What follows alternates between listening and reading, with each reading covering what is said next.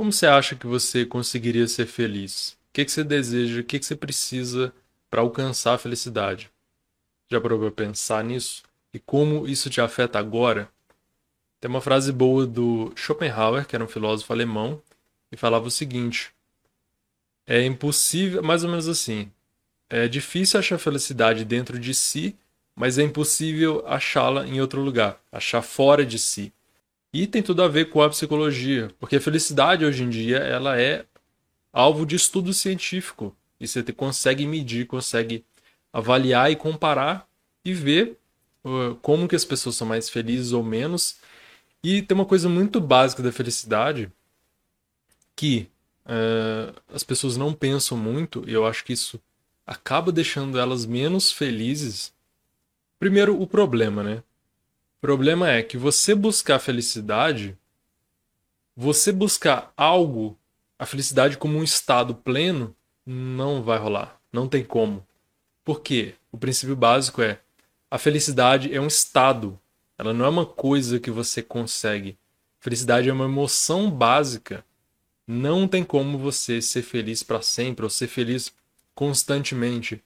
Infelizmente, as emoções são estados temporários. Não tem como você ficar feliz sempre. Então, por isso que se você buscar algo que vai te fazer feliz, você vai se frustrar. E você pode esquecer do que te faz feliz agora. Por quê? Tudo bem a gente se sacrificar um pouco no presente para ter um futuro melhor. Muitas vezes é o que a gente tem que fazer sempre. Você tem que deixar de fazer coisas, fazer coisas que você não, não te deixam feliz para você ter uma felicidade posterior. Mas acho que a grande ilusão é pensar na felicidade como uma coisa eterna. Pessoas pensam muito: ah, quando eu for rico eu vou ser feliz. Quando eu tiver filhos eu vou ser feliz. Quando eu casar com aquela pessoa eu vou ser feliz. Quando eu me aposentar eu vou ser feliz. Pode ser que sim. E você vai ser quando você alcançar a realização. E que é doido. Você alcança a realização, você tem um estado de felicidade, mas ele é temporário, porque não tem como a felicidade estar o tempo todo acontecendo. Porque ela é um estado emocional que vai mudar, a gente varia, não tem como. E aí a gente fica nessa ilusão. E tem outra coisa, um, conceito também para explicar isso, que é a esteira hedônica. Que a gente tende a homeostase, a gente tende a voltar a um estado médio de satisfação. Então, por exemplo, você vai comer um doce. Você come doce e no começo é ótimo. Você fica uma felicidade tremenda. Eu estou projetando isso aqui, porque eu, eu sou assim. E você come, come doce, você come muito. Você está muito feliz. Mas chega um momento que você vai falando, ah, não tá tão legal assim. Não tá tão bom assim. Você vai enjoando. Aquilo ali vai, não vai ser eterno. Não tem como, né? A gente se habitua, o corpo se acostuma com aquilo. Só que assim, passa esse momento, você tem um outro momento sem comer o doce, depois você pode ter esse momento de novo. A felicidade também é assim. Ela tem é um estado que você atinge, mas ele vai desaparecer e vai aparecer de novo. E a gente tem isso com muitas coisas que a gente realiza que a gente consegue. A gente no momento a gente fica num estado de felicidade, às vezes até de euforia, fica muito feliz mesmo, mas aquilo tende a baixar e a gente voltar ao normal. Tem experimentos muito interessantes com cadeirantes, pessoas que ficaram paraplégicas depois de um acidente.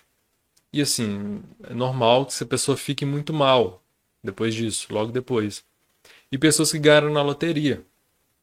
O curioso é o seguinte: depois de um ano, né, as pessoas ganharam na loteria e ficaram felizes. Depois de um ano, a felicidade dessas pessoas voltou ao nível que estava antes. Então, assim, a gente tem uma certa tendência que é mais ou menos permanente de felicidade. Isso tem a ver até com contribuições genéticas.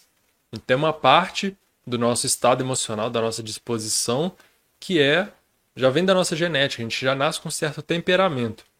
Tem bebezinho que é mais na dele, mais quietinho, mais um, um estado emocional mais como é que eu falo, mais plano. E tem alguém, bebê que é mais agitado, mais eufórico, tem mais variação. Então tem gente ali que vai, sei lá, nascer com 6, 7 de felicidade e alguém com 9. Nascer com essa predisposição. Né? Não é determinado totalmente geneticamente. Você nasce com uma tendência. Você vai desenvolvendo, né, aprendendo na vida e crescendo. Você desenvolve personalidade. E a personalidade é um conjunto de padrões mais ou menos estáveis também de pensamento, de comportamento. Então, tem pessoas que são naturalmente mais animadas, mais felizes, mais alegres, que ficam mais, têm uma, uma mudança emocional mais fácil, e pessoas que nem tanto, são mais ou menos, mais ou menos apáticas. Então, você tem essas diferenças. E quando você tem realizações, é, também acontece isso. Você aumenta seu estado de felicidade e ele diminui. Porque não tem como você ficar no estado de pico pro resto da vida. Então, a gente está sempre buscando coisas novas. É uma coisa que não acaba. E o erro é pensar que você vai achar uma coisa que vai te dar felicidade eterna. Não vai. Então você pode usar isso como combustível, que é eu quero alcançar coisas, quero fazer coisas, e depois eu vou para outra, depois eu vou para outra.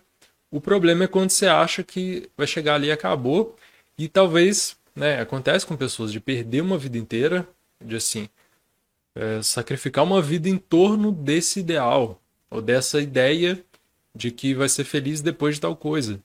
Né? Eu vou ficar multimilionário, vou dar minha vida para isso e aí sim vou ser muito feliz. Provavelmente você vai ser feliz, mas assim, a felicidade não vai ser proporcional ao dinheiro. Eu estou falando aqui também, assim, que o dinheiro não, a diferença de dinheiro não faz tanta diferença para a felicidade, por mais que a gente ache que sim, quando a gente tem condições básicas. É lógico que quem tem muito pouco dinheiro, quem está na miséria, sofre muito mais. Aí não vale isso.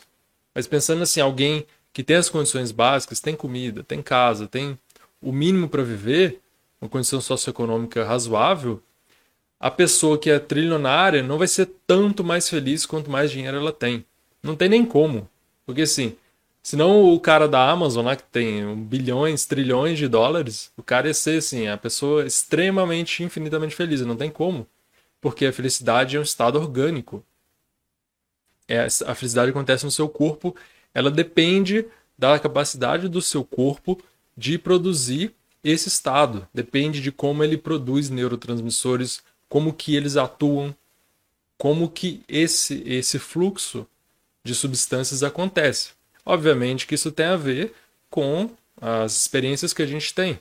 Só que assim, não é isso que a gente pensa que vou ficar trilionário e vou ficar a pessoa mais feliz do mundo para sempre, é uma ilusão. Porque não tem como.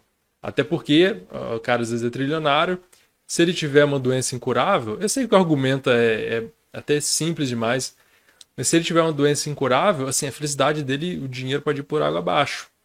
Óbvio que ter dinheiro é bom, né? É, não é discutível isso aqui. Mas ele é só um exemplo também. Isso vale para várias outras coisas, como eu falei. Quando eu tiver filho, ser feliz. Quando eu aposentar, ser feliz. E não acontece muitas vezes. Isso é bom para a gente pensar também na diferença entre a nossa sensação, os nossos planos ideais e a realidade. Que é, seria ótimo que tivesse isso, que é, ah, é só alcançar isso que eu vou ser feliz para sempre. Infelizmente, nós não funcionamos assim. A gente tem essa volatilidade. A gente né, é suscetível a várias coisas que afetam nossas emoções, que deixam a gente mais feliz ou mais triste. E não tem uma, uma coisa muito fixa, infelizmente.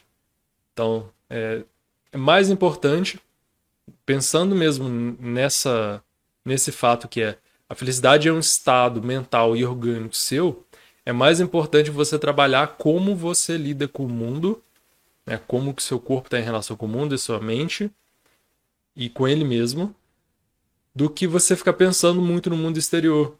Porque você pode né, buscar as coisas infinitamente no mundo externo e pode ser que não seja necessário.